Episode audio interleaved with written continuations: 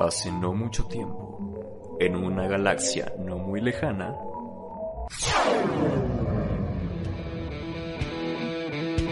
Alista tus palomitas. ponle queso a tus nachos y siéntate lo más cómodo posible para escuchar las últimas locuras del cine y el entretenimiento. con el demente Chris, tu amigable host de Nock y El joven Padawan Carlos. Bienvenido a Expansión Cinéfila Podcast.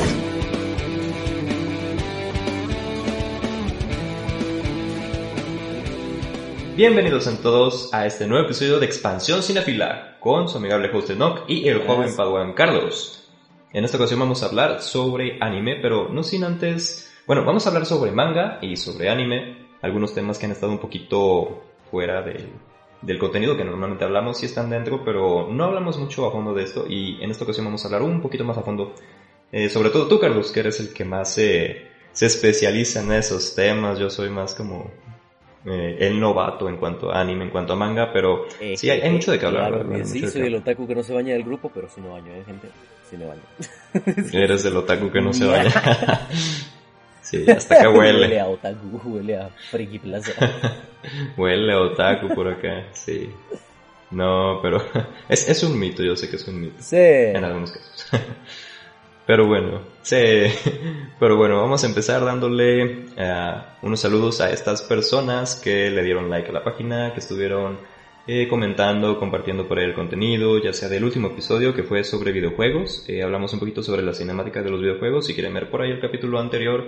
Y estas personas son Alma Rubí Pulido Mendoza, un saludo que nos sigues también desde el principio. Muchas gracias por tu apoyo y esperemos que te esté gustando este contenido. Eh, Juan Pedraza, gracias también por tu apoyo siempre en Saludos, los episodios que van saliendo. Lupita Terrazas, muchas gracias por ese corazón que nos pusiste Saludos, en el episodio anterior.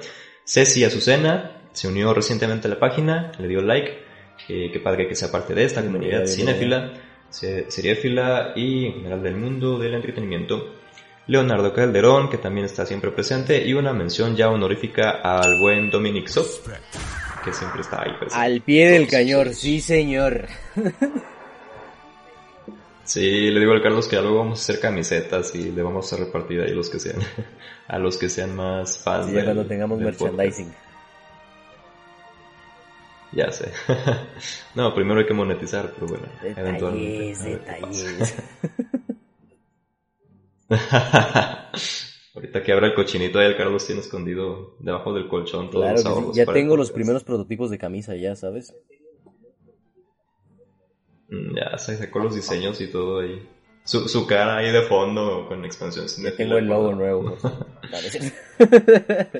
El logo nuevo, rólalo, rólalo. Sí, sí hace falta ya luego sacar también logo nuevo. Pero bueno, nos arrancamos con esto en esta ocasión. Y pues, ¿qué tenemos que decir sobre el anime? Bueno, primero empezaremos hablando un poquito del manga, que creo que es el predecesor, ¿no? El, el que inicia todo este rollo de la cultura japonesa, que ya no solo se limita a Japón, sino a todo el mundo, ya es algo muy popular. Me pregunto yo si los japoneses serán igual. El otro día te digo que estaba viendo una serie, creo que ya la había recomendado anteriormente, El efecto del rey. Y es como un tipo de telenovela japonesa, un tipo que drama.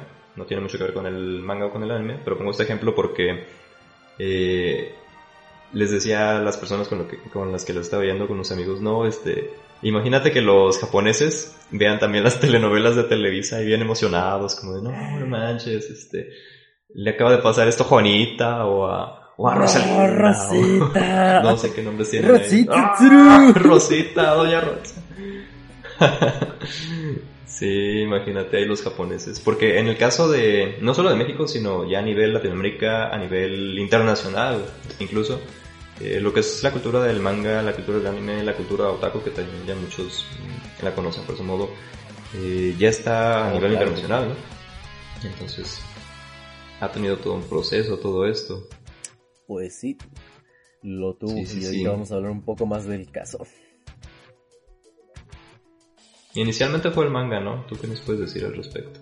que sabes un manga de Bueno, sí, primero fue el manga. como tal la palabra manga viene de, bueno, en el- ya sabemos que en el idioma japonés se usan no las letras convencionales, sino los kanji se llaman. Son símbolos que representan palabras y juntos se representan a otras. Es, es un idioma bastante complicado. Pero el, los, el- la palabra manga, perdón, está formada por dos kanjis. Que sería en primeras man, que significa informal, y ga, que significa dibujo. En pocas palabras sería como un dibujo informal, como una su definición de historieta, por así decirlo. Y de hecho así empezaron. Los primeros Sí. mangas empezaron como como las típicas tiras de periódico de esas que veías de la pequeña Lulu o de Garfield. Así empezaron los mangas igual. Salían en el periódico con tres tiritas y les salían un chiste fácil así. Condorito también tiene eso. Allá los, mis amigos chilenos. Ese fueron. Fíjate que estoy leyendo aquí un, un artículo de, muy interesante y dice que lo que muchos creen que fue el primer manga en Japón apareció en los siglos mm, 12 y 13 en una serie de dibujos con ranas y conejos titulados Chohu... Chohu, Chohu, ya me perdí. bueno, Chohu algo, ajá. Sí, pero eran conejos, Chohu, Chohu Giga, producidos por varios artistas. De hecho, su técnica de dibujar las piernas de un personaje para simular que corrían fue adoptada por muchos mangaka, creadores de manga y dibujantes de cómics que Oh, sí. trabajan hoy en día. O sea que sí se les dice los Sí, mangaka. los mangakas son Manga, todos los creadores de manga. O sea, si tú estás creando un manga, eres un mangaka. Mm. Ah, ok. Voy a hacer un manga acá de, de, de conejos, dice aquí, que eran los Qué chido que te recuerden por eso. Así que fue du- durante el periodo Edo. Sí, por, por dibujar O sea, ¿cómo conejos una ahí. reunión familiar? No, y sobre todo- Imagínate. Yo vivo de Ándale. dibujar conejos, mamá. Es, es, es el manga acá. Es ¡Ah! ahí, no, no, Beastars, no! No lo entenderías, mamá. Sí. No lo comprenderías.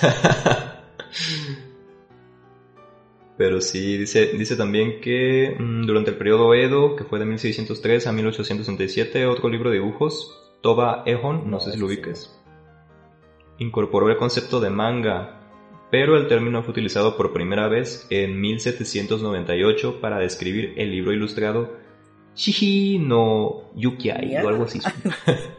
A ver, déjame ver si lo puedo pronunciar bien. Shihi no Yukikai. ¿Yukikai? Oh. Yukikai. No sé, yo no, yo no sé japonés. Y por eso va a ser un buen episodio, man. pero Espero que se entienda. Sí, del autor Santo Mira, no puedo ver tu cámara, pero solo espero que estés haciendo símbolos así de, de otaku mientras dices eso, así de... ña. no sé cómo se hacen los símbolos de otaku, o pero los dos así, Supongo que, ña. que sí. Ah, no, no voy a hacer eso, tú, tú hazlo por mí. Pero sí, dice que fueron los primeros animes, digo, los, los, los primeros mangas que surgieron por ahí en Japón, los precursores, y es muy interesante, ¿no? Como que, que haya características como en este caso el, el dibujo de piernas de los conejos que, que comentaban para, para esta manga Shokujiga, eh, que hoy en día sigan siendo utilizados. Y es que yo siento que algo que diferencia mucho el manga, por ejemplo, del, del cómic mm, americano, del cómic eh, de otras partes del mundo, mm, es el tipo de, de dibujo que tienen, como que es muy detallado, eh, muy característico.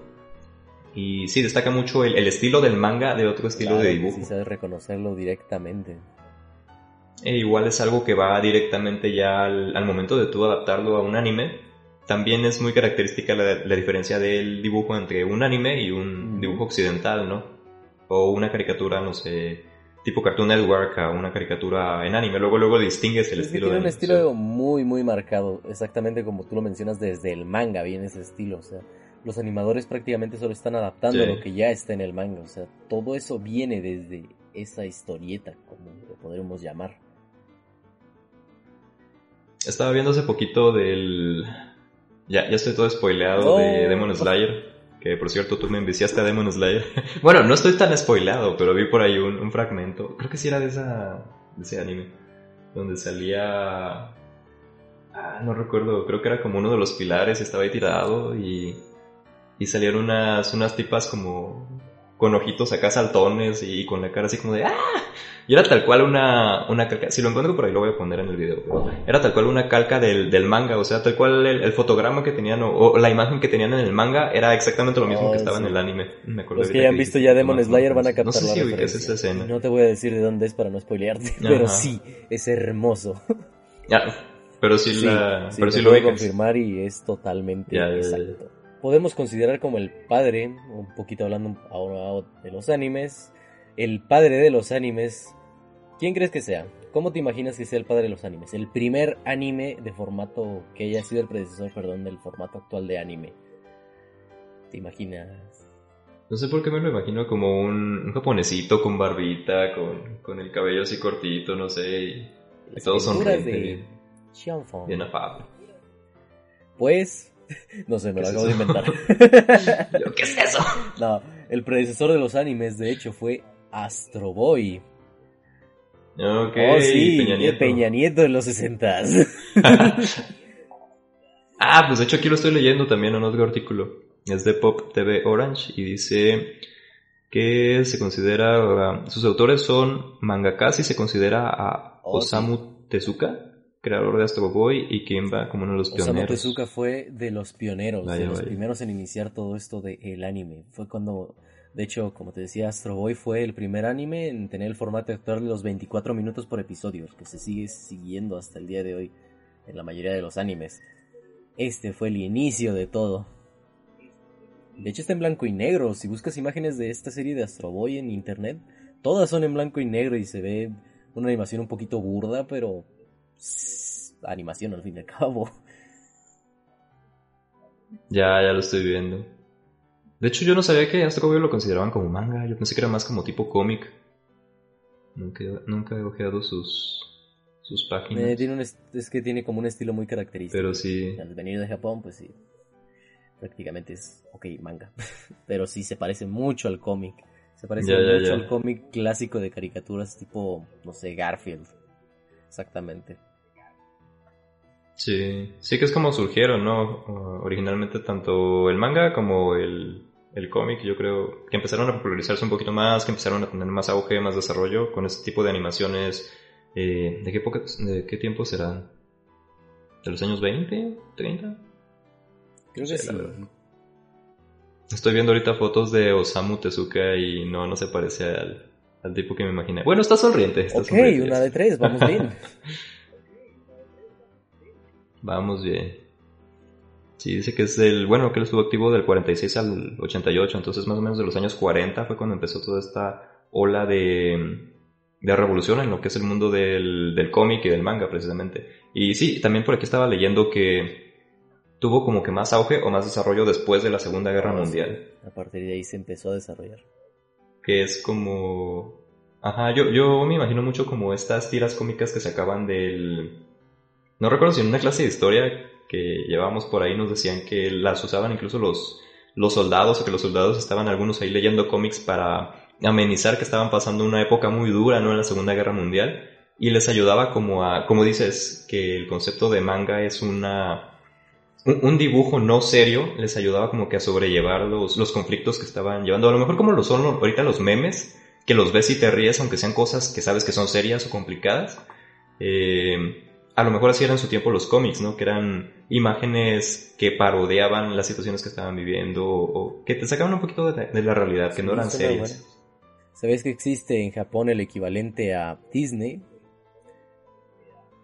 Este sería el estudio Ghibli. sí, sí, sí, sí. Sí, ya sé para dónde vas. Sé, sé cómo no, cómo Sí, no ¿has visto al algunas películas? Mm, No he visto todas, pero sí lo ubico. Lo ubico mucho porque fue muy característico en mi etapa de, de chiquito, de, de morrito. Me acuerdo que veía Cartoon Network y todo el tiempo Oh, pasaba en el viaje de Chihiro. Entonces era como típico cambiar de Cartoon Network y ver el la viaje de misma Chihiro. sintonía. Justo ahí fue donde lo conocí. ¿Sí? Sí, Justo también en la Cartoon. Network cuando pasaban el viaje de Chihiro, de repente pasaron mi vecino Totoro también. Eh, Ah, esa no la llegué a ver y sí he escuchado que, la neta. que es muy es bueno. que, pues, al referirme a Estudio Ghibli como el Disney de Japón, es que prácticamente sabes que viniendo de él van a ser o éxitos o buenas películas. Como es ahora, bueno, últimamente ha decaído un poco, hay varias opiniones divididas, pero así era Disney en su tiempo, o sea, cualquier cosa producida por Disney sabías que iba a ser un éxito, que iba a ser una buena película. Esto pasaba igual con Ghibli. Prácticamente nos daba muy buenas historias, muy buena animación, películas preciosas en general. No, y sus películas llevan años también de producción, ¿no? O sea, no es como que las tengan una sobreproducción o que tengan que sacar contenido cada año o cada dos años, no sé cuán- cada cuánto sacan contenido, pero mm, creo que sí llevan un poco más de tiempo, ¿no? En desarrollar Ah, toda la película. Se ve que le ponen un poco más de desarrollo. O sea, no se van tanto... A lo mejor se van por el lado comercial, pero no tanto, ¿sabes? Como que sí le, le meten ahí, le invierten tiempo. Exacto, es que se nota que le están invirtiendo tiempo y aparte se nota que le están poniendo lo que se llama corazón a la película, o sea, que lo están haciendo con amor, como lo hacía. Disney en su momento, en sus mejores momentos. Creo que eso es... Y yo creo que eso es algo muy característico también del, de las historias japonesas o de las historias que se adaptan tanto en manga como en anime, que tienen... Tienen mucha emotividad, ¿no? Bueno, yo sé que hay de todo, pero la mayoría de los que me han tocado ver, sé que han sido pocos, pero lo que me ha tocado ver es que tienen dos cosas. Elementos fantásticos muy cañones y elementos dramáticos emocionales muy sí, fuertes. bastante. Le meten bastante lo que es el dramatismo y la emoción a las historias. Y como tú dices, elementos fantásticos que yo diría en las historias de Occidente no se habían abordado mucho, que digamos. O sea, como que...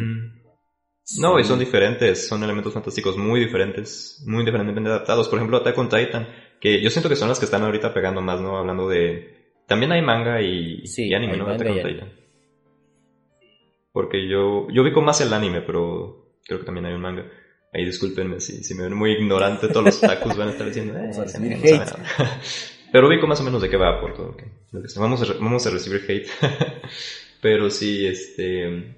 Por ejemplo, todo el asunto de los titanes, de criaturas gigantes que escoman a las personas, no sé, o que sean monstruos gigantes, resulta un poco grotesco también en cierto modo, pero son elementos fantásticos que generalmente no ves en, en animación occidental, que no ves en otro Exacto. tipo de animaciones o que no se adaptan de ese modo tan brutal como lo adaptan estas, estas este, series. Otra que sí llegué a ver por lo menos la primera temporada, Kimetsu, por ejemplo. Sí. Tú me enviciaste con eso. Kimetsu también todo el rollo de los demonios, este... Toda la variedad que tienen también de, dentro de los mismos demonios, dentro de los mismos personajes, que cada uno tiene cierta historia de fondo eh, diferente, con la que llegas a conectar a lo mejor, o, o llega a ser también emocional, llega a ser dramática y- Claro y, te pega. Te pega, te pega. Como esta tipa... Esta tipa de blanco que era como una especie de araña. ¿no? Ah, sí, sí, sí, cuando empatizas con los villanos. Sí. Sí, sí, sí, pero me refiero a que hay mucha variedad, mucha variedad en cuanto al diseño del personaje, en cuanto a eh, su forma visual y también su, su trasfondo, su, mm, su personalidad ya, Ah, ya claro, fondo. claro. Esto viene más que nada, o bueno, me lo imagino yo, es mi esta es opinión personal, hago un paréntesis aquí. Viene más que nada por la diferencia cultural que hay en Occidente como en Japón. O sea, prácticamente se están basando en lo que ellos están, en los que, en su cultura, quiero decir. Por ejemplo, los Pokémon. Claro que sí, uno de los animes más míticos que tiene Japón para ofrecernos que- vienen desde cultura antigua japonesa que vienen son los demonios yokai se les llaman o sea que había un demonio prácticamente para cualquier cosa mala que te haya pasado. O sea que te caíste ah fue un yokai. Te robaron la ropa del tendedero fue un yokai. Ok tienes hambre en la noche fue un yokai. Prácticamente de ahí viene todo. Es la cultura japonesa. Son los chaneques de chaneques Japón. para todo chaneques japoneses Chaneques japoneses, los... Como hombre de ciencia. Fueron las brujas. Pequeña referencia, guiño, guiño. Sí, pero entonces me estás diciendo que Pokémon sí es del Uy, diablo. vamos a eso, pero para eso tenemos que iniciar con un pequeño tema, un pequeño tema llamado Cuando llegó el anime a América Latina, o al menos lo vamos a hablar un poco desde la perspectiva de un pequeño niño mexicano, ¿verdad? bueno, yo creo que de muchos Mucho. pequeños niños mexicanos, porque así como tú, no puedo decir como yo, porque yo la neta no, no me siento identificado, pero yo sé que muchos niños mexicanos se van a sentir identificados Los animes que llegaron a México, al menos en nuestro caso, que la rompieron por primera vez, puedo contarlos como tres. Número uno, Dragon Ball. Niéguenmelo. Sí. Número 2. Sailor Moon. Niéguemelo. Pregúntele a sus mamás. bueno, si son jóvenes, ¿verdad? Si no fueron como la mía. bueno. Número 3. Pokémon. ¿Quién de niño no conoció alguna de estas tres series al menos? Estas fueron la entrada de Japón a América Latina y cómo se ganaron el corazón de muchos niños que hoy en día soy otaku, son otakus y soy otaku también.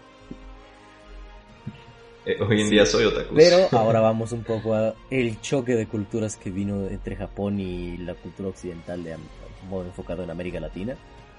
Por ejemplo, en México se censuró demasiado el anime de Sailor Moon, pero demasiado.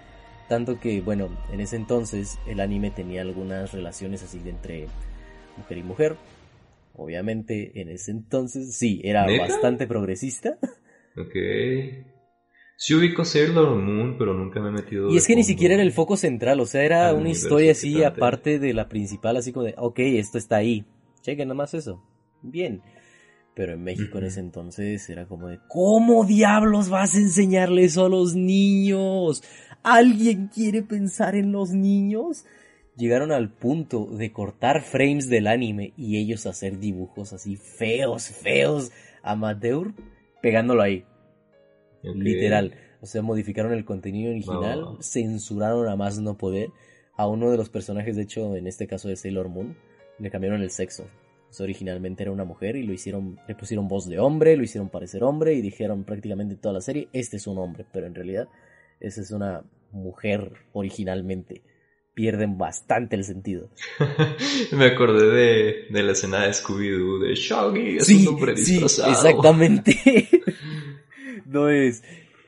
Y esto lo descubrí gracias también. Para quienes hayan visto la película del enseñó ese 2000 de, de Scooby-Doo, saben de lo que estos datos también.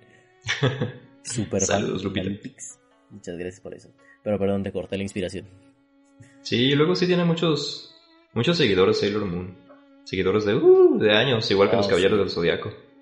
Sí, es que esos son animes que ya se convirtieron en clásicos, al menos aquí en América Latina. O sea, recuerdo a los Caballeros del Zodiaco, así, Sí. verlos en- de repente en Canal 5 cuando los pasaban en la mañana. Uff. En Canal Pero 5, ahora vamos sí. así, de ahí. Sí, yo me acuerdo que mis compañeros eran mucho de estar traumados con... Yo creo que a lo mejor fuese mi problema. Ya, aquí desahogándome un poquito, desahogando mis, mis penas de otaku frustrado. Dale, man, necesitamos eso. Bueno, no de otaku frustrado, pero un poquito la historia, porque te digo que yo no soy mucho de animes, pero me acuerdo que en la primaria muchos compañeros sí veían que Dragon Ball, que Pokémon, y yo creo que llegó un punto en el que ya había como que tantos compañeros que lo consumían, o que lo veían, o que hablaban de Vegeta, o que hablaban de, de tal personaje, y no sé, como que llegó un punto en el que me enfadé, ¿sabes? Decía, no, es que todo el mundo habla de esto, y mm, no, no encajaba, como que no, no me gustaba mucho. Siento que a lo mejor con el que tuve un poquito más de conexión ya después fue con... No entra tal cual ya como en, en la categoría de, de anime, porque sí tiene más elementos occidentales, pero creo que sí tiene algunos elementos de anime en cuanto a las batallas, en cuanto a algunas partes de animación a lo mejor, y te hablo de mm, Avatar, Oh, el último maestro del aire. Que sí, o sea, si la ves, visualmente va más por el rollo occidental, pero sí tiene algunos elementos, algunas criaturas fantásticas, sobre todo dentro de la mitología, sobre todo las, las peleas también, esta que se da al final entre el maestro del fuego y, y Yang, ya hasta el final, hasta el final, son casi casi casi un anime. Entonces, siento que a lo mejor hubo un poquito más como que el acercamiento que yo tuve por ese rollo. Y ya recientemente que me has tratado de enviciar a este mundo con Kimetsu o con otro tipo de, de Algún día lo lograré, pero, pero sí. sí, sí, también es una joyita esa de, Oh, de claro Avatar. que sí. Creo que también hay mangas, ¿no? ¿Perdón? Me, parece que también Sí, hay mangas. algunos cómics ahí, sí. Sí he visto, sí los he leído y están bastante buenos. Contienen un poquito la historia y atan algunos cabos sueltos que se quedaron al final como de la mamá de Zuko. No sabemos qué le pasó. Ah, ok, sí, eso no, no quedó tan con... Cierran esa parte. Nos continúan, nos continúan hablando de la historia de los personajes que hicieron después de la serie y está muy bueno. Conocemos otros avatars pasados, como sería el avatar Shang-Chi. Era el, el avatar del... prima del aire. No, ese es otro. Chau-chi. Pero sí. Y de hecho íbamos a hablar también porque tenemos que mencionar que la cultura japonesa empezó a influir tanto en Occidente que se creó este término de anime americano. O sea, que los mismos americanos Ah, crearan sí, sí, sí. un tipo, una serie Su propia versión exacto, de, de estilo anime. de anime, como ese ejemplo perfecto que es Avatar, que siempre va a estar la discusión de, nah, no es anime, sí, sí es anime, es Ujú. anime americano, entonces no es anime, eso no cuenta, el anime solo es japonés. Sí, sería más bien como un anime americano. y aquí nace Ujú. este término, por Sí, esa cierto, influencia cierto. que viene desde Japón.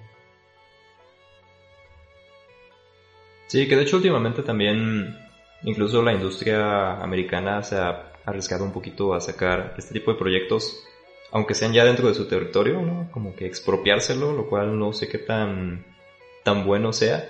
Pero ahorita que dijiste ese, ese término de anime americano, me vino a la mente luego, luego el, la serie de anime que sacaron de Star Wars hace poco. Ese es otro perfecto ejemplo. No sé Sí, si la llegaste a ver. sí la vi.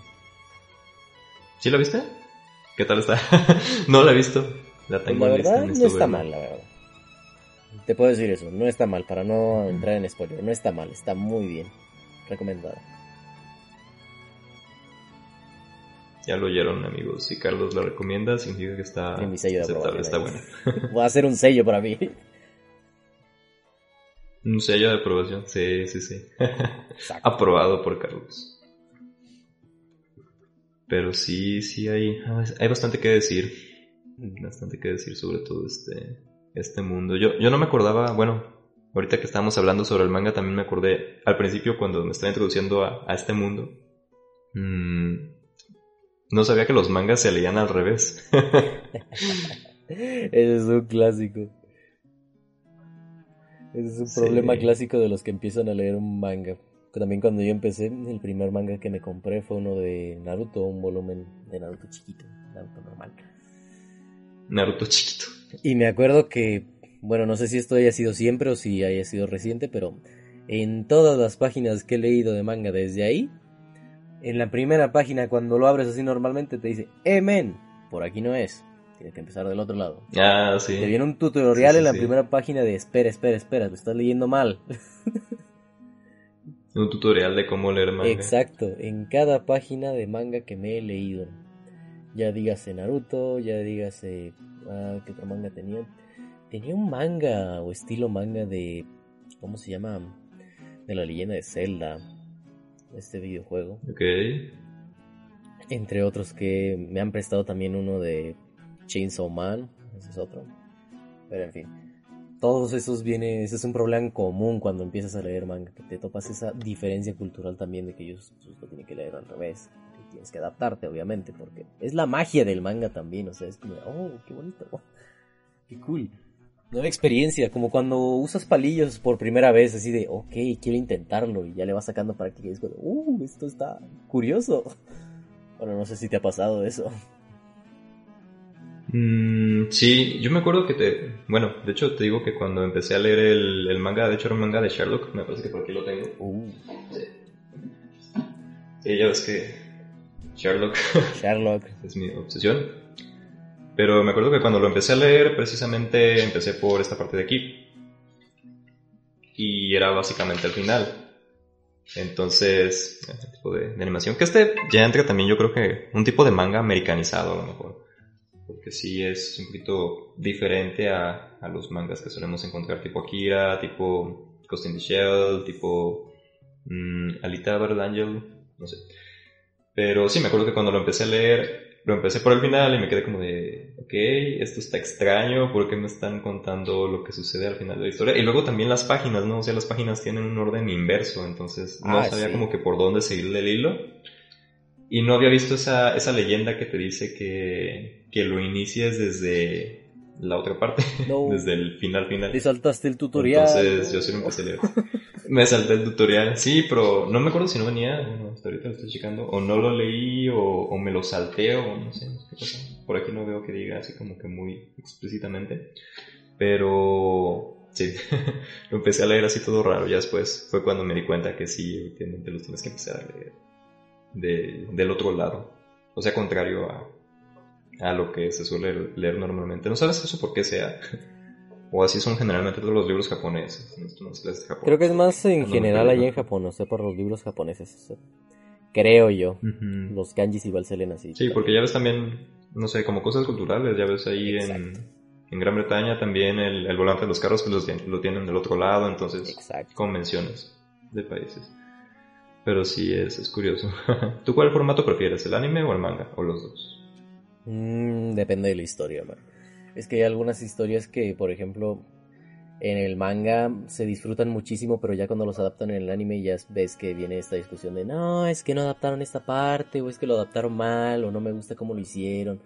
Uno de los casos que más ha pasado de eso, o que más me ha pasado, es con el manga de Berserk. Creo que sí te había comentado antes de Berserk. Ok. Mm, ¿De qué trata? Berserk. Para más o menos ubicarme. Es una historia, mm, prácticamente es una historia medieval oscura. En pocas palabras, es, es curioso, es, no sé cómo expresarlo. Es del tipo shonen, que es la típica historia japonesa del héroe en su camino, pero este es un héroe más como, podríamos decirlo, más crudo, con un mundo más cruel, por así llamarlo. Es medieval oscuro. Es- es- así se le llama al género, por lo mismo. O sea, ya te imaginarás cómo viene. ¿no? Pero en este caso de Berserk, Ok. el manga está hermoso. O sea, hay algunos paneles que. No, y hay que recalcar también que algunos mangas, o la mayoría de ellos, están en blanco y negro, ¿verdad? Es muy difícil encontrar un manga a color, porque no es muy común, al menos. Sí, eso es otra cosa, de hecho. Eso te iba a comentar. La mayoría vienen en blanco y negro. Sí, es más por cuestiones de impresión y que como tienen que imprimir cantidades industriales, a veces no, no hay que recortar en gastos y es mejor en blanco y negro y ya luego se hizo una costumbre, no sé muy bien cómo está eso. Pero total, en Berserk sus páginas están todas en blanco y negro y es arte puro. Hay algunos paneles que dices, no, esto definitivamente no se puede animar, esto tiene que quedarse aquí porque si lo animan, no se puede. O sea, simplemente lo ves y dices, no se puede cambiar esto, no se puede hacer que se mueva. Está tan complejo y tan hermoso ahí que es como de, ok, no, no, no, no, sé, no es posible. Y si lo animan va a salir mal o no me va a gustar el resultado porque es demasiado único. Ese es uno de los casos. Mm, también Sí, en el es- anime. Es muy delicado eso. Bueno, ¿qué ibas a decir, perdón?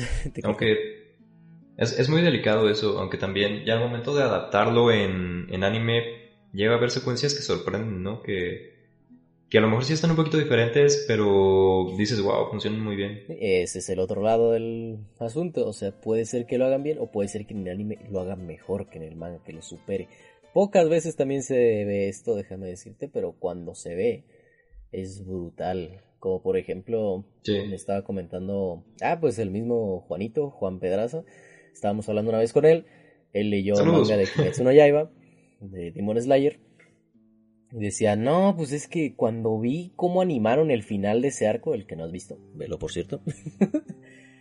Velo, por cierto. Cuando lo vi dije, no manches, esto comparado con el manga.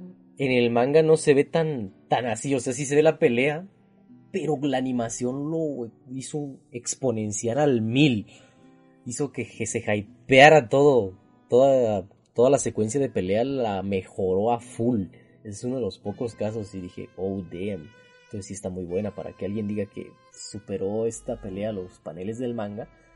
No digo que a toda la historia en general, porque seguramente sí se saltaron cosas, pero a esos paneles específicos de una pelea es un caso muy especial. Sí, no, y luego mm, eso también me recuerda a un comentario por ahí que me tocó leer precisamente sobre Demon Slayer que, bueno, tú ya me habías comentado que la animación estaba muy muy padre desde el principio que, que lo empecé a ver. Otra cosa que me llamó la atención es que lo considero un poquito cortito, porque a la fecha solo han salido dos temporadas y en ese entonces solo era una, entonces eran como 20 capítulos, 20, 26 creo. Creo que eso es algo que también me complica un poco el momento de ver animes, porque yo soy muy malo para... ¿Sabes que soy- Tú sabes que soy muy malo para ver contenidos muy largos últimamente, sí. entonces como los animes sí Somos. son de, no sé, 30 capítulos en adelante, 50 capítulos en adelante, hay algunos que llegan hasta 100, 200... ¿Cuál es más largo, el One Piece? Uy, cierto, el anime más largo te va a sorprender. Muchos creerían que es el One Piece porque tiene, ahorita creo que ya superó los mil y cacho capítulos. Ajá, sí, no, imagínate para ver todo eso, yo sí me... Exacto. No puedo, simplemente no puedo. Perdón. Ah, Es Pero no comprensible, man. Yo también cuando veo un anime de Es curioso, es como el meme de Homero Simpson, no sé si lo has llegado a ver, creo que es más de la cultura de videojuegos que dicen, olvídalo, no voy a descargar un juego de 128 gigabytes. Y dice el men, Ajá. ok, pero si te doy un juego de 30 gigabytes y dos actualizaciones grandes de gigabytes, ok, eso sí lo tomo, algo así.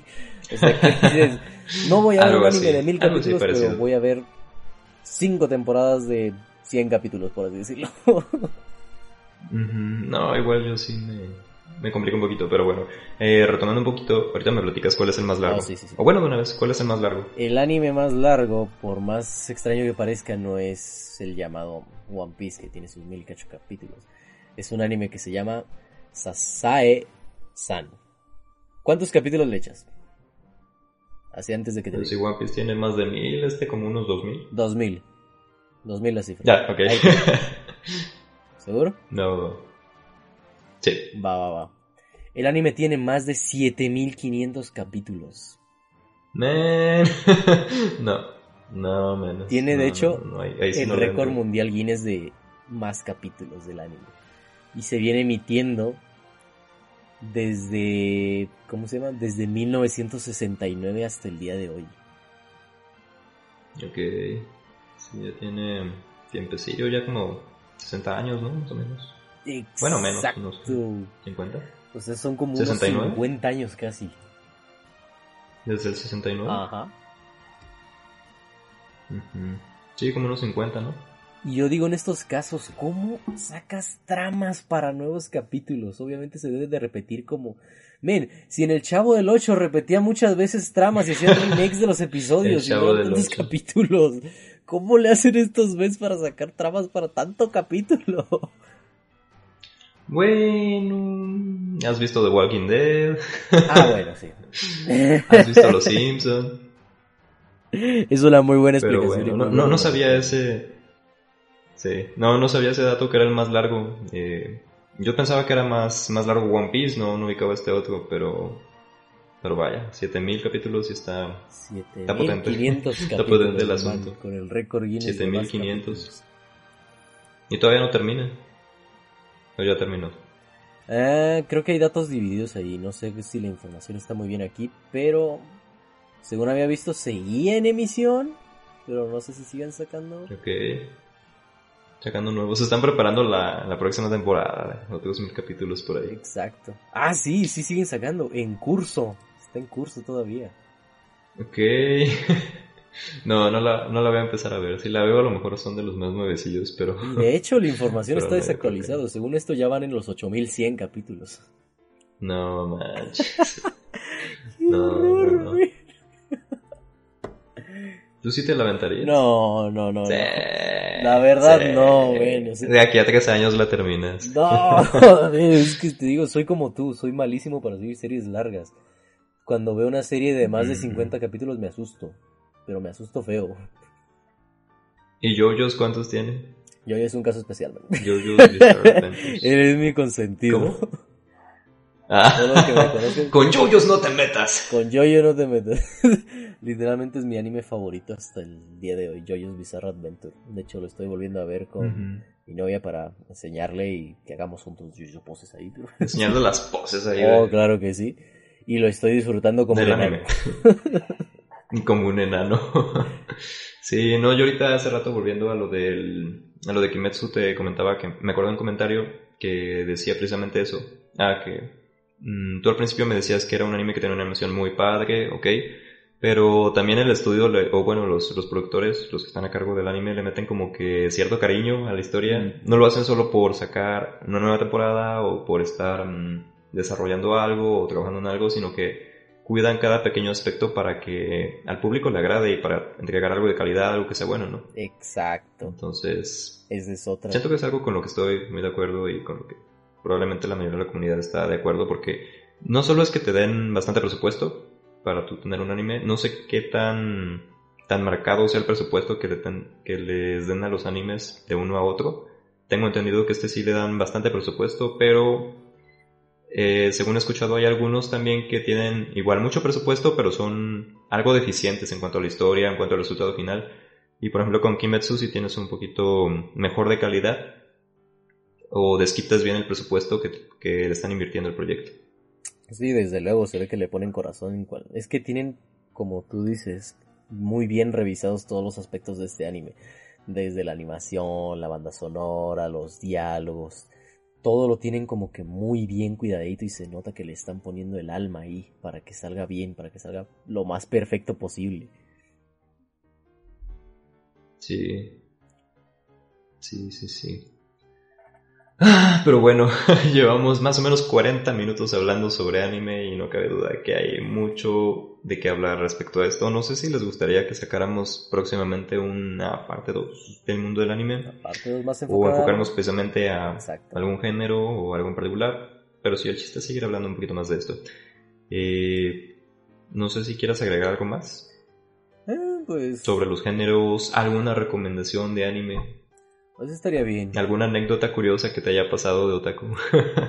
Ok, vamos a ¿Ha hacer sido esto. alguna ¿Cuál fue tu convención? primer anime? ¿Cuál fue el primer anime que viste? Mm, el primero que vi, yo creo que ya contando tal cual como anime, no creo que haya sido mm, Avatar. Creo que. Mm, No sé si ya lo había platicado por ahí en algún episodio anterior, pero mis papás, por ejemplo, eran mucho de ver estas series viejitas de Remy, de Remy. las aventuras de Tom Sawyer, versión. Sí, también versión japonesa o algo así. Eh, que no son basadas en un manga, pero sí eran animación japonesa enteramente. Entonces, yo creo que fueron las que llegué a ver principalmente. Iniciando con Tom Sawyer, luego me aventé a Remy, luego me aventé. Ah, ¿Cuál fue la otra? Sí, sí, llegué a ver Candy Candy, sí, sí. sí. Oh, sí, todos llegamos a ver Candy Candy y lloramos. ¿Cuál otra? Y lloramos. Había otra que era Sandy Bell, que era muy parecida. Y. Otra que era la familia Robinson también. Sí. Más que nada por mis padres, como que fue el acercamiento que tuve por ahí. Ellos no eran mucho como de los caballeros del zodiaco, sino una generación más atrás, entonces. Sí, son los que ubico. ¿Y tú? Mi primer ¿Y anime ustedes, como tal. público? Coméntenos Bueno, sí, déjenos en los comentarios su, primer su primer anime. Vamos a compararnos todos Su ahí. primer vamos a ver anime. cuáles fueron. cu- cuál su primer manga este también. mundo. Como tal, el primer anime que vi rigurosa, rigurosamente, Dead Note. Ese fue el que me introdució. Ah, a mi vida ok. de otaku. Dead Note. Y sí, nos clásico. faltó mencionar eso también, que cómo viene la cultura del anime desde antes. O sea, mis papás también conocen animes, ellos también vieron Tom Sawyer, Candy Candy, Heidi. Viene desde Eh, mucho antes. De cuánto se ha establecido ya en esta cultura. Ya todos los que creen que, ah, no, es que el ser otaku es nuevo, aquí andar con, viendo animes. No, nadie, nadie hacía eso antes. Sus papás hacían eso antes, muy probablemente. No, es que también. También ahorita que mencionas Heidi, por ejemplo, mm, depende mucho del género, ¿no? Porque si hay géneros dentro Ah, del mismo claro. anime. Ya que comentamos los Caballeros del Zodiaco, Sailor Moon, sí hay como que de diferentes sectores. Por ejemplo, aquí estoy checando en esta otra página que te había comentado de Pop TV. Dice que tanto el anime como el manga se pueden clasificar según la demografía. Por ejemplo, Kodomo, no sé qué sea Kodomo, pero dice Kodomo se dirige al público infantil. Ah, el género, ok, el género Kodomo. Es el, el género infantil, como quien dice. Con ejemplos como Heidi o Doraemon. Sho, shonen, Doraemon. shonen, algo así. Shonen a jóvenes varones, Ajá. tipo Dragon Ball, tipo Naruto. Shonen. Shoujo para un público adolescente femenino, Sailor Moon o Candy Candy. Seinen a hombres adultos, que es Berserk o Monster. Grandes Y. Yosei para mujeres, Nana. Por ejemplo. Sí, Y ya de ahí entramos pues, a, otros, a otros géneros medios curiosos. y que también involucran, por ejemplo, el grado de qué tan explícitos sean o demás que ya habíamos mencionado. Pero... ¿De qué te ríes? Sí, Pero sí, o sea, hay, hay variedad en todo. Curiosos. lo dices muy sí, ¿Cómo decían en la prepa? Sospechoso. Sospechoso. Sí. Exacto. Pero sí, e- excelente. El señor Burns ahí. Bueno. Eh, el señor Burns. Ah, pero sí, hay mucho, mucho de qué hablar. Incluso esto se extiende a la parte de. Ya de. Bueno, sabemos que el anime se pasa de a lo mejor del, del manga, de una obra del manga, ahora hacer anime, o hacer una versión animada. Luego ahora pasa incluso del anime a hacer serie de televisión o ser Live action. mm, películas live action o incluso películas animadas, pero de dentro de otro tipo de género. No sé, ya, ya hay muchísimas variedades. eh, Creo que sí da para dar un, un, segundo capítulo hablando más a fondo sobre esto, pero igual ahí que nos digan en los comentarios si quieren sacar otro capítulo, o igual de todos modos más adelante lo sacamos, no sé. Ya viendo. Pero sería padre que nos, que nos apoyen con esto. Sí. Eh, igual no sé si quieres agregar alguna otra cosa. Pues podríamos agregar la ¿De alguna reflexión a esta última que me gustó bastante de... El anime lleva bastante entre A nosotros. O sea, se ha popularizado actualmente con Sí, los pero ve desde cuándo viene, viene desde nuestros papás prácticamente. Y llegó, creo que yo, Sí. para quedarse ya. Ahorita solo está incrementando su popularidad. Ya están empezando a llegar a los cines, No, y que quién sabe. al Netflix, están empezando a hacerse doblajes otra vez. Está como renaciendo Sí. toda esta cultura. Y me está gustando bastante. No, y que también. no, y que también quién sabe cómo se vaya a pintar en un futuro, ¿no? Y me refiero a lo mejor en un punto positivo, porque sabemos que ahorita el anime está como de uff por todos lados, pero me gusta pensar a lo mejor que pueda ser como el mundo de los cómics hace 20 años o 30 años, que todos los que leían cómics o estaban obsesionados con cierto personaje, no, no solo Spider-Man o, o Batman, sino personajes extraños como Guardianes de la Galaxia, que hoy son famosos, que hoy son populares, o personajes, no sé, poco conocidos eh, dentro del mundo del cómic. Hoy en día vemos playeras de cómics por todos lados, vemos mercancía de cómics por todos lados, películas de superhéroes, universos cinematográficos. Quién sabe en un futuro el anime pueda ser eh, el mundo de los cómics que hay hoy en día, ¿no? Que en un futuro a lo mejor se ya haya buenas adaptaciones del, del mundo del anime. Más mercadotecnia, no sé, que, que se expanda todavía más, uno nunca sabe. Entonces, pues sí. Lleva aquí muchísimo tiempo y que sé cuánto tiempo más este, vaya a estar, pero de qué va a estar mucho tiempo, yo creo que sí va a estar mucho, mucho tiempo. Sí, siempre prueben Sí. cosas nuevas. Si no han Estoy visto anime, denle una oportunidad. O sea, no caigan mucho en el estigma de no, es que no quiero volverme otaku. No te vuelves otaku así por el primer anime que ves. Eso es. Eso es seguro. No vas a dejar de bañarte. Créanme. No vas a... Denle una oportunidad si no se la han dado. Busquen algunas series, algunas recomendaciones. Porque la verdad, si no lo han visto, se están perdiendo de un mundo muy vasto. De historias bastante únicas. Sí, ya lo oyeron amigos, Carlos 2022, haciendo reflexiones. Pero sí, estoy, estoy de acuerdo contigo. Totalmente, man. Me quedé a gusto. Y bueno. decir esto. me, me gustó. Me quedé a gusto, ya, ya por fin. Paz interior. Pero en fin. Paz interior. Pasamos ahora a las noticias, Sí, en fin. mi querido amigo. A las noticias. Ah, tú tenías también por ahí una noticia de anime, ¿no? ¿Qué ibas a comentar? ¿Una película o algo así? Ah, justamente hablando de la cultura de anime que ya se está normalizando un poco más, se va a estrenar este 24 de marzo en los cines la película de Jujutsu Kaisen, otro anime muy recomendado. De hecho, va a ser una de mis recomendaciones del día. Vean Jujutsu Kaisen si no lo han visto, está muy bueno. ¿Esa de qué trata? Es prácticamente un shonen, podríamos decirlo, en el que hay en un mundo demonios y cazadores de demonios. Ok. Pero los cazadores de demonios no son como en Demon Slayer, estos utilizan magia y diferentes artilugios mágicos. Ok, suena interesante. ¿Cómo? Oye, creo que, creo que sí la había escuchado. De hecho, creo que un compañero de la escuela me había comentado de, de esa película. Sí, sí, es cierto, es cierto. ¿Cómo se llama? Jujutsu Kaisen. Mm, ok. Ok, ok. Para anotarla, sí, eso me interesa, me interesa. Es una precuela Todo lo que del que anime, esta película. O sea, esta película nos cuenta un poquito de lo que pasó antes de que sucediera el anime. O sea que pueden verla, sin, quizá no van a entender lo mismo si hubieran visto el anime, pero pueden verla y luego ya ver el anime y van a decir, ah, por esto, esto, por esto, otro, ok. Sí, ya entregan un poquito más en contexto. Ajá, De todo. exactamente. Ya, ya, ya. ¿Y tú, mi amigo, alguna noticia que tengas? Y había... Había otra cosa que ibas a comentar, ¿no? Bueno, me dijiste dos noticias ahorita al principio. Salud. Gracias, gracias. No sé si estornudaste, Sí, pero... Salud. Ay, disculpa. No, veamos. La otra noticia que tenía es que se liberó este nuevo tráiler de el esperado juego Hogwarts Legacy, un MMORPG Ah, ok, sí, sí, sí, basado sí. en el mundo de Harry Potter en el- los años 1800, o sea, todo antes de la historia. ¿Qué te parece esto a ti, mi amigo? Sé que eres un fan bastante, ¿cómo decirlo? Que tienes un poquito de interés por Harry Potter, ¿verdad? Aquí la lechuza que atrás no me la saco porque la veo. La lechuza Potter. ¿Cómo te haces sentir Sí, esta pero... Ah, muy, muy bien, la verdad. Se le cayeron los lentes. No, pero ahora que, que salió el avance, creo que ya había salido uno hace tiempo, antes de, de este avance. Ah, sí. que sacaron esta semana pasada. Eh, sacaron uno originalmente y desde entonces se me hizo muy padre el proyecto. Sobre todo porque los juegos de Harry Potter han dejado mucho que desear últimamente. Inicialmente eran un clásico de las consolas de PlayStation 1, de los Nintendos originales. Claro. Yo llegué a jugar el primero, segundo en, en PlayStation. Me gustaban mucho, fueron parte de mi infancia. Y siento que este nuevo juego como que te remonta de regreso a esos tiempos, ¿sabes? Pero con nuevos gráficos, con una historia independiente de las películas e incluso de los libros.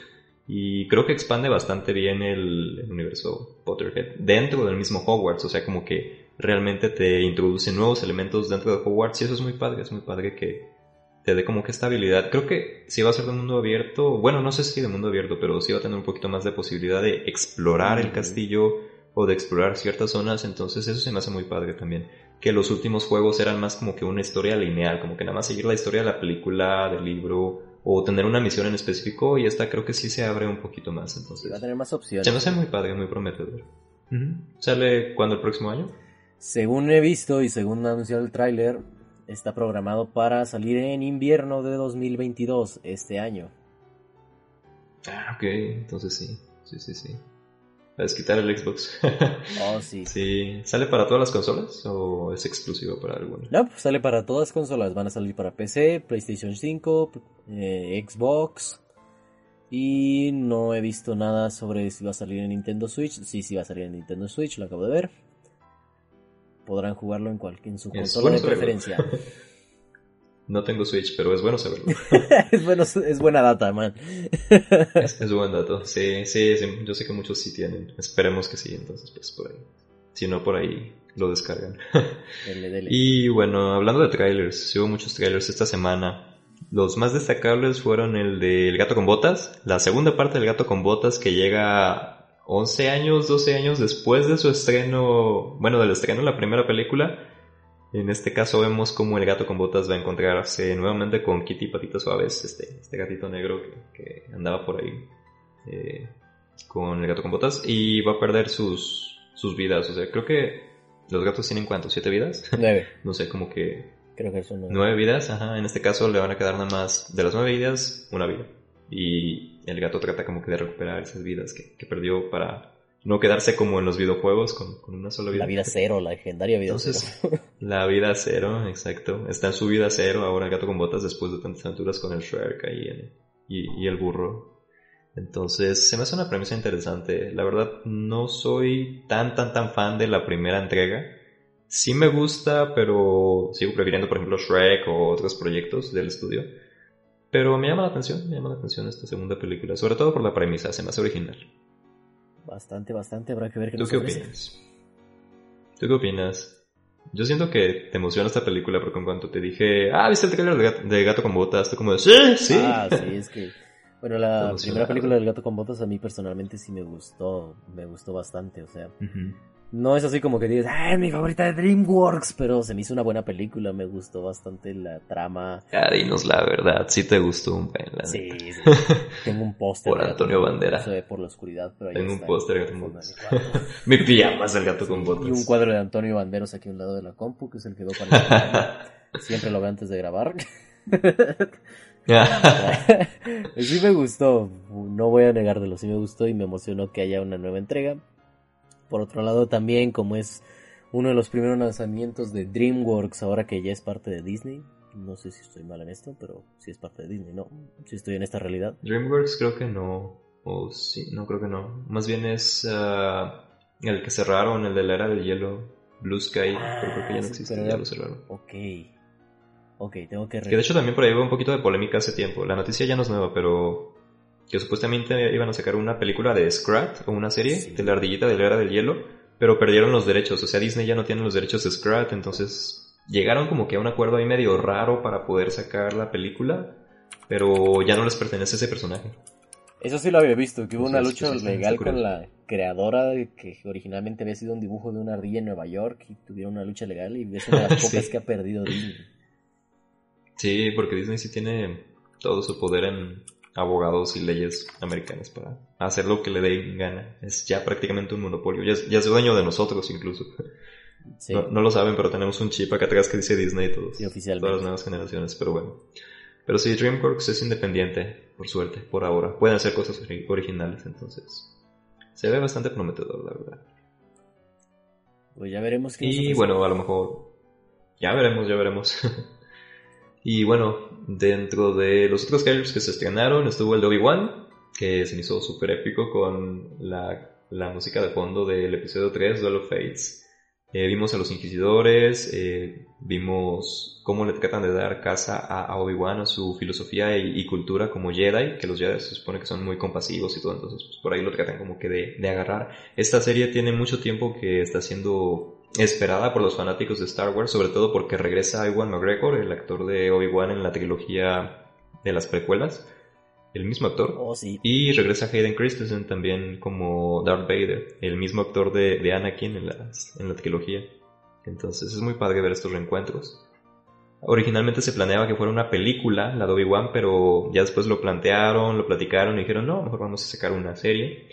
Entonces se ve bastante prometedora, pero yo tengo miedo, fíjate, yo tengo miedo de que no cumpla las expectativas que están poniendo en el proyecto los fanáticos. Como que siento que muchos están esperando ¡wow! y ah, es riesgoso, riesgoso. Siempre el hype es muy riesgoso. Es un arma de doble filo. El hype es muy riesgoso. Y sobre todo con esto que estás jugando con la, nostalgia, con la nostalgia, que va a regresar Iwan McGregor, que va a regresar Hayden Christensen, que van a hablar sobre Obi-Wan, que es un personaje muy, muy querido en la saga de Star Wars, entonces...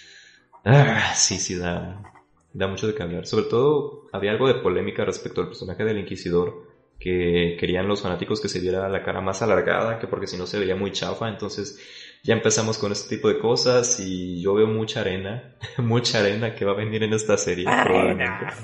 Bueno, de seguro va a llegar arena porque es en el desierto, pero... ¡Arena! Siempre me acuerdo de Doofenshmirtz cuando sí. dices arena. ¡Arena!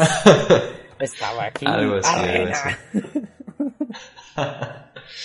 ah, necesito ver Phineas y Ferb después de esto. Oh, sí. El buen Dr. Doofenshmirtz. Pero sí, sí, sí. Y hablando de Star Wars, también otra noticia que figura por ahí es que el actor del Dr. Brown, que ya está grande, ¿ya cuántos años tiene el Dr. Brown? No sé. ¿Ochenta y tantos, noventa Creo y que sí tantos? está en los ochentas, ya está grande. Sí, sí, el actor de Back to the Future, pues ahí anda vivito y coleando, va a salir en la tercera temporada del Mandaloriano, de Mandalorian. Y pues sí, es, es una incorporación muy chida, muy padre. De calibre Muy actor. padre que se integre.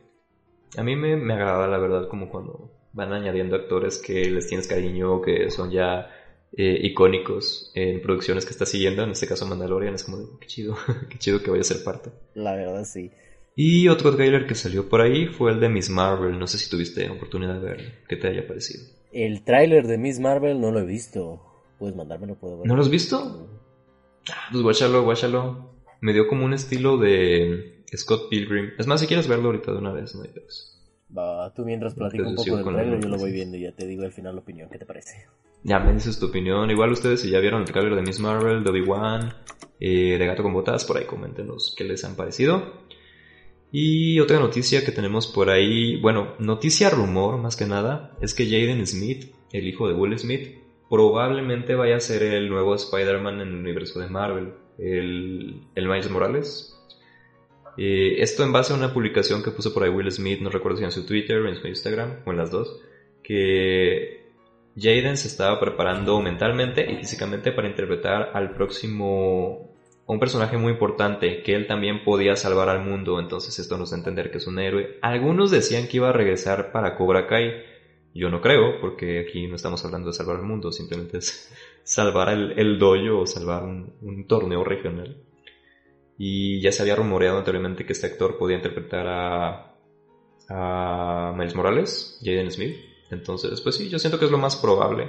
Además, hace tiempo subió igual una foto de él con una máscara de Spider-Man, lo cual deja mucho de qué hablar y da la posibilidad de que por lo menos, por lo menos esté audicionando por ahí, que el estudio diga si te queremos como en las Morales o no, ya es otra cosa, pero pues de que hay algo, ahí hay algo, no sé. No sé qué pensar, la verdad, respecto a Jaden Smith como Miles Morales. Pero igual ustedes coméntenos qué piensan. Mm, siento que hay muchas opciones ha habido muchos fancasts respecto al, personaje, pero pues sí, o sea, puede funcionar, aunque no necesariamente que sea él el, que, el que lo interprete. Y por otro lado, otra noticia que a ti te va a agradar mucho, camarada, es la de la serie de God of War. Se está desarrollando una serie de God of War para Amazon Studios. Que ya habíamos hablado anteriormente sobre la serie de... Uh, esta con Pedro Pascal, The Last of Us. Este otro videojuego que también va a ser adaptado en formato de serie Ahora vamos a tener también una de God of War, que es otra franquicia de videojuegos que promete bastante. Sobre todo como hay muchas fallas en cuanto a los proyectos que se adaptan a pantalla grande a películas, en esta ocasión en formato de serie a lo mejor les dé un poquito más de oportunidad para expandir el universo y para funcionar de mejor manera. Así que no sé, ¿tú qué opinas sobre la serie de God of War? Vale, vale, ya vi también el tráiler, ahorita comento un poco de eso. Sobre la serie God of War, guau, chaval. Me gusta, me gusta, me gusta que estén tratando otra vez de implementar los videojuegos al cine y que esta vez lo estén haciendo un poquito mejor que cuando lo estaban haciendo antes. Quiero ver qué sale de ese resultado porque God of War es una franquicia que da mucho de sí. Tiene mucho contenido con el cual se puede explotar, muchas tramas, muchas historias que estaría bien verlas. Y qué mejor manera que en este formato de serie, donde se puede desarrollar exacto, muy exacto. bien. Sí, creo que por el momento no tenemos detalles sobre quién vaya a interpretar a Kratos, o quién vaya a interpretar a los protagonistas, cómo vaya a estar la historia, quién vaya a estar detrás del proyecto, pero de que está en desarrollo, está en desarrollo. Déjame checar a ver si hay alguna información al respecto. Mientras dime qué te pareció el tráiler. Pues no está, no está mal, eh, no está mal. Lo vi, está, está bien, está bien para verlo. Es como, es como puro hueso. O sea, no es como que decía puro hueso era el meme de, ah, no está mal, pero no es para tanto. O sea, no es el estreno que va a romper con Marvel. No, yo sé que se ve que no va a serlo, no pretende serlo. Se ve como un estreno bien, como, como lo fue Shang-Chi en su momento, por así decirlo. Lo y decías, ok, no se ve mal, no está mal. Ya, ya, ya. A ver, aquí dice Square.com hasta ahora el trailer live action de la Super Bowl, saga de War, no, hasta habla del videojuego. ¿Va a haber otro God of War? Sí, va a salir, no me acuerdo si en este año o en el otro, God of War Ragnarok. Sería la ah, sí, va a salir este año. 4, donde ya Kratos está ahí en, los, en el universo nórdico. Sí, ok, ok. No, tienes en los anillos, por muchas es espectacular, pensar que... Sí, creo que por el momento no hay detalles. Ah, ok. Mira, dice esto sobre la serie. Tras el proyecto de adaptación estarían los creadores y productores ejecutivos de The Expense. Ah, ok, o sea que sí hay gente detrás del, del proyecto ya. The Expense creo que era esta serie como tipo... tipo futurista. No recuerdo si era como un tipo domo no me acuerdo la verdad. Pero bueno, los encargados de esta serie también están a cargo de la de God of War.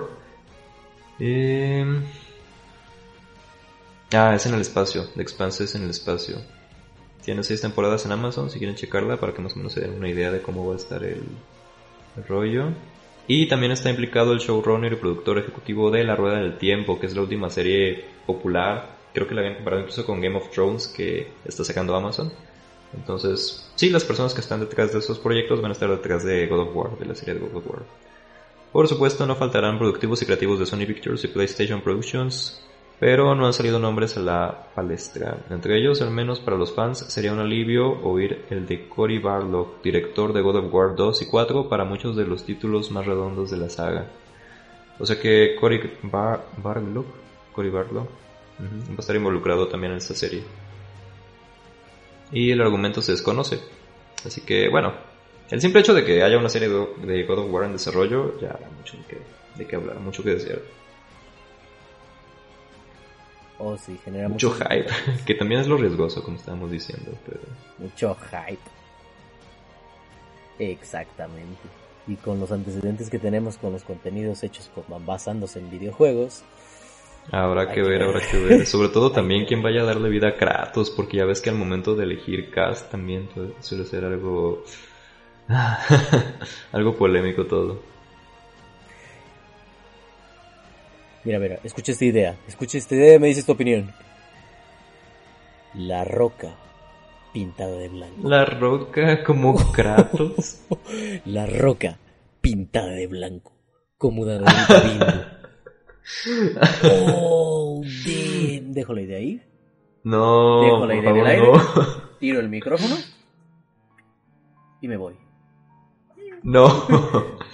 A lo mejor por el físico, pero. ¡No! ¿A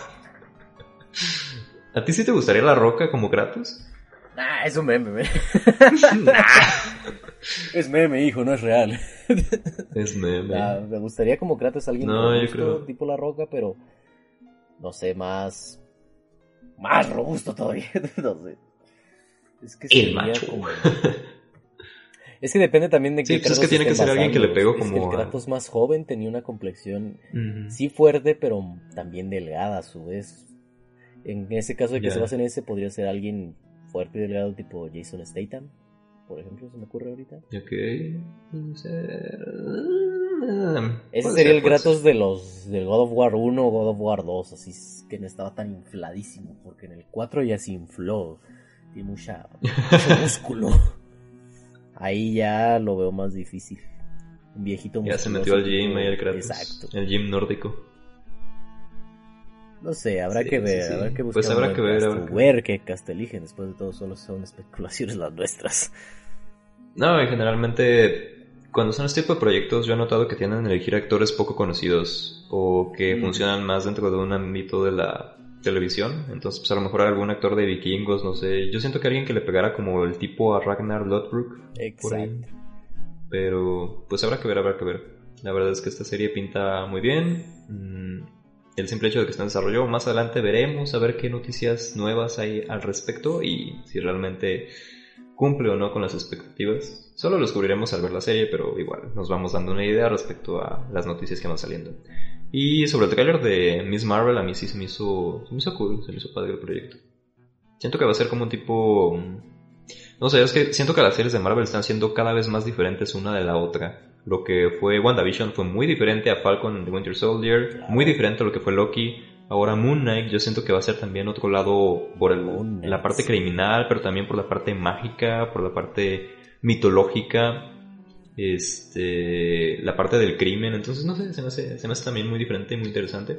Y siento que Miss Marvel va a ser a lo mejor como el, en parte el alivio cómico, pero también un, esti- un, un estilo como adolescente, como a lo Sí. mejor tipo Scott Pilgrim, pero sí, exactamente como lo mencionabas, Scott Pilgrim, con los diálogos ahí saliendo, en tipo cómic, Sí, eso fue lo, lo que pensé luego, luego cuando vi el trailer. Por eso quería que lo vieras. las onomatopeyas, sí se ve muy de Sí, Scott tiene ahí como que todas sus viñetas, todo. Todo así. Y sobre todo este énfasis que hacen en que el personaje vi- vive en un mundo de fantasía, ¿no? Entonces es como de, ok, suena, suena cool. Suena padre. Pero bueno, habrá que verla próximamente. Creo que sale en mayo también Miss Marvel, entonces esperaremos un poco a ver qué, qué nos muestra esta nueva heroína del mundo de Marvel. Y bueno, eso sería todo por esta ocasión. Ah, espera, las recomendaciones. Tú ya diste tu recomendación, yo les quiero recomendar un jueguillo que he estado jugando por ahí el... Ya te había comentado, ah, pues tú me recomendaste uno la vez pasada, también ya lo inicié. Me pareció muy chido el, el Elysium, Disco Elysium, sí. El disco Elysium, sí, eh, tipo detectives, pero sobre todo que estábamos hablando el episodio anterior de una experiencia inmersiva, siento que este juego como que sí logra meterte dentro de los zapatos del personaje que estás jugando, con los diálogos, con, no sé, las, las reacciones que tienes que tener. No lo he completado, eh, no lo he jugado, solo lo jugué una vez, no lo he jugado más después de eso, pero se me hace muy padre, muy padre, lo recomiendo. Y por mi parte estuve checando ahí uno que es el Albion Online. por Albion parte de los Online. anuncios que te salen de YouTube. sí. Exacto. Adelante, dilo tuyo. Albion Online es un MMORPG no lineal en el que puedes forjar tu propia historia. Siempre quise decir eso. Exacto. No, pero está padre, si le dan una oportunidad, está, está entretenido para pasar el rato de repente. Y pues sí, esa sería mi recomendación. Es básicamente sobre un mundo medieval y te dan como que varias misiones, así como de mm, construye herramientas o ve con tales personas y comercia o, o cosas así. Entonces está, está chido, está padre. También ahí para matar el rato. Y bueno, ¿Algo más que agregar, Carlos? Antes de, de concluir este episodio, culminar, concluir. Pues recomendaciones quería añadir ahora que hablamos un poquito de manga y anime. Está en Netflix ahora mismo Ah, el anime de se llama Komi-san no puede comunicarse. Es un anime muy chistoso que tiene Ah, un doblaje sí. muy bueno en español latino. En caso de que lo quieran ver, quieran introducirse, está muy bueno para empezar. Ese y para los gamers, los que tengan la oportunidad. ¿Ese de qué trata el anime? Elden Ring. Sí, señor. La creación de el creador de los Dark Souls, Hidetaka Miyazaki, junto con George R.R. Martin. No diré más. Ah, sí está involucrado, ahí, ¿verdad? si pueden, por favor. Sí, sí había visto que George R. R. Martin también estaba involucrado en eso. Otra cosa que me llama, que me llama la atención de The Ring. Oh, sí. Se El problema son los requerimientos, pero bueno. Eso es. Si pueden jugarlo, si tienen la oportunidad, porque sí es bastante demandante, pruébenlo. Si no, ¿Qué especificaciones te pide para jugarlo? Para que te des una idea, pide mínimo, mínimo 12 de RAM. En caso de. PCs. En caso de PCs, 12 de RAM. De gráficos sí no pide tanto. Es una tarjeta gráfica pues, gama media alta, mil- una 1050 Nvidia, si mal no recuerdo. Pero los gráficos generalmente en estos juegos son así. Lo que sí demanda mucho es RAM. Como es un mundo abierto, tiene que cargar bastantes elementos en la pantalla y por eso necesita bastante RAM. Va, va, va. Pero sí. Sí, ¿y el anime de qué dices que trata? El anime consta de una, una, ¿cómo decirlo? Una chava, una morrita llamada Komi-san, la cual va entrando a preparatoria, pero tiene un problema que sufre de ansiedad social, o sea, no porque no se comunique con la gente, de hecho es uno de los mensajes más recurrentes del anime, no porque no se comunique con la gente significa que no quiera intentar pertenecer. Y esta nos, ¿cómo se llama? Nos narra su aventura a lo largo de la serie junto con otros personajes como serían Najimi o Tadano que les van a ayudar a conseguir su objetivo de hacer 100 amigos, aunque no pueda hablar literalmente con nadie. Ah, pero no puede hablar así físicamente, o sea, no, no puede comunicarse o no quiere. O bueno, Mm. le cuesta trabajo comunicarse. Le cuesta trabajo, es como más psicológico Ah, así de que tiene ansiedad social. Que le da muchísima pena y no puede pronunciar ni una sola palabra en público. De hecho, cuando se comunica en el anime tiene que hacerlo escrito. Y eso está muy bonito. Muy bonito cómo hace que se exprese Komi sin decir una sola palabra, solo con sus caras o sus acciones. Es muy bonito, es muy bonito, muy recomendado. Suena interesante. Me agrada, me agrada. Y bastante gracioso. y está cortito, gracioso. son Sí, creo que 12 es otro- capítulos nada más. Que ese es otro rollo del anime, ¿no? El, el tipo de comedia que manejan. Exacto. Es muy, muy particular. Pero bueno, pues entonces hasta aquí dejaríamos este episodio. Eh, si no hay nada más que agregar, joven Carlos, joven Paduan Carlos. Creo que no. Por mi parte sería Nos todo. despedimos. Recuerden seguirnos en YouTube.